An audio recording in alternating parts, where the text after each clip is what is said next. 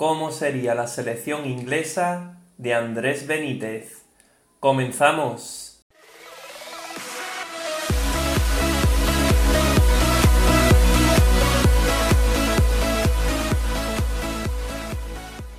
Muy buenas a todos, ¿qué tal estáis? Bienvenidos un día más a mi canal y en el vídeo de hoy volveré a ejercer de seleccionador nacional para esta vez rearmar la selección inglesa. Sois muchos los que estáis atentos a esta sección del canal, tanto a la de rearmar equipos como a la de rearmar selecciones y hoy nos tocará rearmar a la selección inglesa. Así que sin más, empezamos. Lo primero que quería comentaros una vez más es que en esta temporada se debería de disputar la hipotética Eurocopa de 2020, pero debido al coronavirus se ha pospuesto hasta el año que viene, hasta la temporada 2020-2021.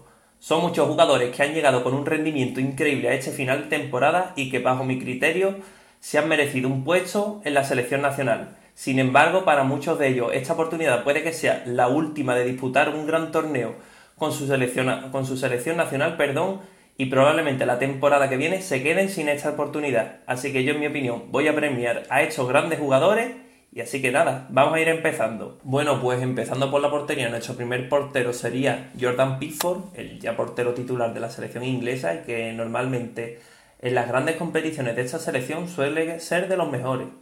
Como portero suplente, pues nos llevamos a la revelación del campeonato como es Dean Henderson, del que ya hablé en el vídeo del Manchester United, y así uno de los mejores porteros de la liga, poniendo al Sheffield United casi en Champions. Como tercer portero, pues bueno, nos hemos llevado a Nick Pope, un portero que suele cumplir bastante bien en el Burnley y es quizás, en mi opinión, pues el mejor tercer portero de esta selección. Bueno, vamos a dar paso en la defensa. En cuanto a la defensa, hemos llevado como laterales derechos por un lado a Trent Alexander-Arnold, mejor lateral derecho del mundo ahora mismo y uno de los más completos. Y como suplente, pues nos hemos llevado a Juan Bisaka, otro que ha sido el lateral derecho revelación de la temporada y que ha cuajado una campaña sensacional con el Manchester United.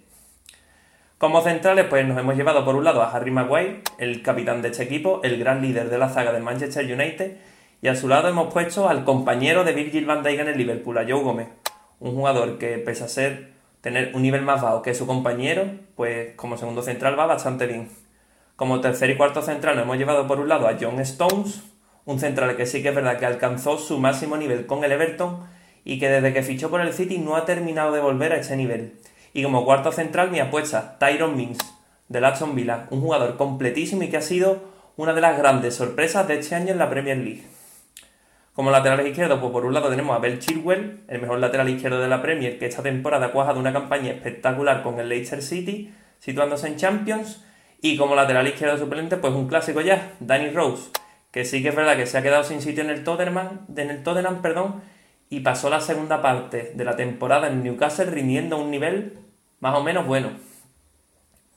Bueno, pues en el centro del campo tenemos principalmente nuestro pivote sería Declan Rice, un jugador que esta temporada ha explotado y ha cuajado un rendimiento espectacular en el West Ham United.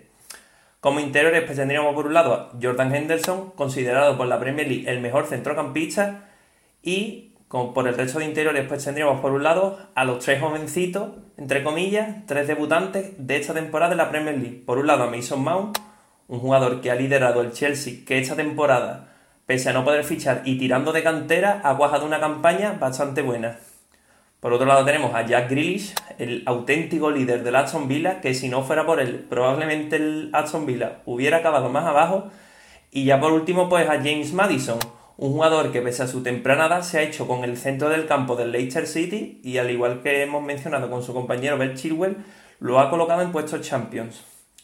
El otro centrocampista que tendríamos sería Oxley Chamberlain, un jugador que, empezando desde el extremo, cuando fichó desde el Arsenal por el Liverpool, Jürgen Klopp reconvirtió en interior y da ese, esa posición polivalente que aporta este jugador y que desgraciadamente si no hubiera tenido esa desgraciada lesión de rodilla hace varias temporadas, hubiera sido uno de los auténticos estandartes de este equipo. Y ya por último, como delanteros, tendríamos como extremo derecho a Don Sancho, jugador que no hace falta que os diga nada más, gran velocidad, grandes marques, un jugador que ha mejorado sus cuotas tanto goleadoras como asistentes esta temporada y por el que se está peleando en media Europa. Como extremo derecho suplente, entre comillas, tendríamos a Hudson Odoi, un jugador que tiene unas grandes cualidades, pero sí que es verdad que siempre está envuelto en la polémica. Como extremo izquierdo nos hemos llevado por un lado a Raheem Sterling, el jugador más importante del Manchester City y uno de los más completos, Y como suplente, entre comillas, nos llevaríamos a Marcus Rafford, un jugador que pese a su temprana edad se ha echado el Manchester United a la espalda él solito y ha cuajado una campaña sensacional.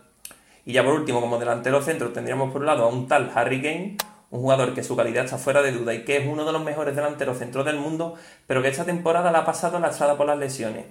Y ya por último, pues tendríamos a Calvert Lewin, un jugador que ha disputado una campaña sensacional con el Everton, siendo uno de los máximos goleadores del campeonato, y que al igual que mm, destacábamos en el vídeo de la selección con Yago Aspa y Gerard Moreno, es un jugador que tiene esa polivalencia dentro del frente de ataque, puede actuar tanto en banda como delantero centro.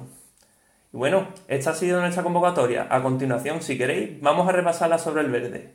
Bueno, y sobre el verde el equipo quedaría así. Nos serviríamos del clásico 4-3 que emplea Gareth Southgate, un entrenador que sí que es verdad que tiene multitud de variantes para, para sus 11, jugar con defensa de 5 y 2 carrileros, 4-3-3, un 4-4-2 incluso, o incluso también un 4-2-3-1 con un media punta detrás del 9. Yo en mi opinión creo que viendo los jugadores y las características que traen, el sistema más adecuado sería ese 4-3-3 que como os he comentado ya he utilizado en varias ocasiones. Así que si queréis vamos a ir empezando. Bueno, pues en portería pondría Jordan Pickford. Sí que es verdad que por rendimiento pienso que se lo merecería más Dean Henderson, pero bueno, viendo las grandes actuaciones del portero titular del Everton en los campeonatos nacionales, pues sería nuestro portero titular. Como suplente, pues aguardaría tanto Dean Henderson como Nick Pope. En cuanto a la defensa, pues pondría de lateral derecho titular a Alexander Arnold. Puede que me caiga algún palo viendo el rendimiento de Juan Bisaca, pero pienso que para este sistema de juego y sobre todo la importancia que le da Gareth Southgate al balón parado, pienso que la elección de Alexander Arnold es la mejor que puede tener. Como centrales titulares, perdón, tendríamos por un lado a Harry Maguire y a su lado pues pondría a Joe Gómez, que es un jugador que ha disputado grandes partidos esta temporada junto a Virgil van Dijk y finalmente ha sido de los mejores de la Premier League y la temporada pasada alcanzó la Champions League. Como suplente pues tendríamos a Tyron Mings y a John Stones. En el lateral izquierdo no hay color, pondré titular a Bel Chilwell, el mejor lateral izquierdo como ya os he comentado en la Premier League.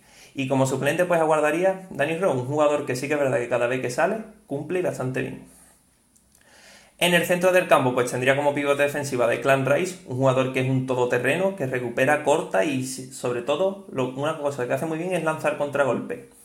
Como interior derecho, pues tendría a Jordan Henderson, como ya os he dicho, el mejor centrocampista considerado por la Premier League, y puede hacer esa doble tarea tanto de lanzar contragolpes como de apoyar al pivote, que creo que eso lo hace bastante bien. Como interior izquierdo, algo más descolgado, pues pondría a James Madison, lo que ya os he comentado, un jugador que ha liderado el centro del campo del Leicester el solo y es una auténtica amenaza. Como suplente pues tendríamos a Chamberlain, a Jack Grealish y a Mason Mount, jugadores que en una segunda parte tienen ese toque distinto y son auténticos revulsivos que pueden cambiarle la cara al partido ellos solitos. Ya en punto de ataque, tres jugadores por la banda derecha, Jadon Sancho, no hace falta que os digan nada más de él. Como extremo izquierdo, Raheem Sterling que puede sí que es verdad que entiendo la variante de meter incluso de extremo izquierdo a Rashford, pero bajo mi opinión creo que Sterling está un peldañito por encima. En el banquillo, pues ya os he comentado, tendríamos como extremo derecho a Callum Hudson-Odoi y como extremo izquierdo a Marcus Rashford. Y en punta de ataque, pues tendríamos a Harry Kane, el hombre gol de esta selección y uno de los máximos goleadores de la historia, casi. Y como delantero suplente, pues Calvert Lewin, un jugador eso que tiene esa punta de velocidad y esa gran capacidad para anotar goles que puede venirle bastante bien en la Eurocopa, siendo tantos partidos los que tiene que disputar la selección inglesa. Y bueno, ese sería el 11. Como ya os he comentado, conociendo a Gareth Southgate, tenemos gran variedad de jugadores a la hora de confeccionar diferentes 11. Podríamos hacer, como os he dicho, poner un tercer central y usar tanto a Bel Chilwell como a Trent Alexander-Arnold como carrileros largos, o incluso si no sacrificar un centrocampista, por ejemplo quitar a James Madison, retrasar un poco a Jordan Henderson y ya ahí conformar perdón, un ataque increíble que probablemente lo veremos cuando Inglaterra tenga que arriesgar. Banda izquierda Sterling, banda derecha Sancho, media punta Rafford con libertad y arriba Harry Kane. Así que son válidas tanto la primera alineación que hemos confeccionado como esta segunda, como incluso tampoco descartaría la de los tres centrales con los dos carrileros que fue la que más usó Gareth en el pasado Mundial de Rusia. Y bueno, hasta aquí el vídeo de hoy. Espero que este vídeo os haya gustado muchísimo y ya sabéis, dejadme en los comentarios como siempre qué jugadores hubierais convocado vosotros y qué posibles alineaciones haríais. Y bueno, si queréis que vuelva a hacer esto con otras selecciones, por ejemplo Holanda, Francia, Italia, las que queráis, pues yo os leo. Así que nada, muchísimas gracias una vez más por ver mis vídeos, suscribíos a mi canal si no lo estáis, dejad un muy buen like y nos vemos en próximos vídeos.